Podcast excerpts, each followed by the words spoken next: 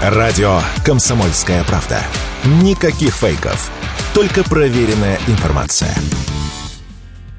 Перед Новым годом трафик в столичных торговых центрах сократился на 3% год к году. Это данные Focus Technologies. В частности, сокращение числа посетителей фиксируется в магазинах одежды и парфюмерии. Одна из причин – переход от импульсивных покупок к более взвешенным решениям. Покупателей в молах было не очень много и на протяжении всего года, заявила радио «Комсомольская правда» вице-президент Союза торговых центров Павел Люлин.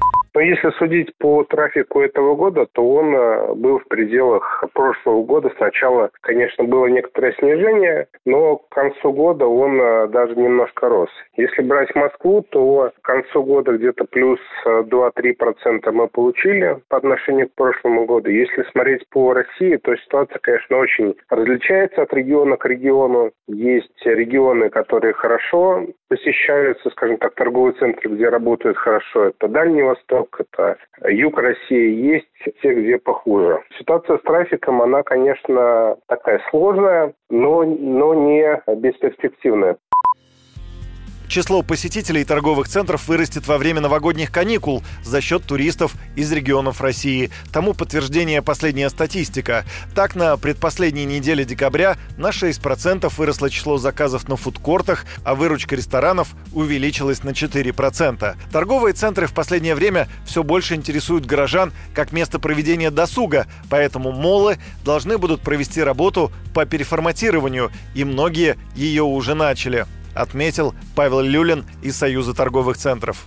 За этот год торговый центр много что сделали для того, чтобы привлечь покупателей, в том числе и снизили вакансию, снизили количество закрытых пустых магазинов, привлекли новые бренды и активно развивают маркетинг, привлекают людей через соцсети, устраивают э, ивенты, праздники. Если говорить о том, куда ушел этот трафик, то, конечно, в первую очередь это маркетплейсы, которые развиваются и увеличивают свою долю рынка потихоньку. И торговым центрам, конечно, для того, чтобы что-то с этим делать, надо трансформироваться, нужно увеличивать долю развлекательного содержания, общепита и больше таких уникальных интересных брендов.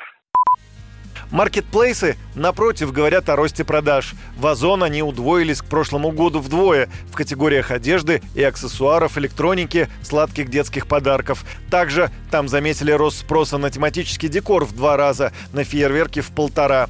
В Яндекс.Маркете отмечают увеличение общих продаж год к году. Самая выраженная динамика до трех раз отмечается в продажах техники, одежды и обуви, товаров для дома и детей, повседневного спроса и продуктов.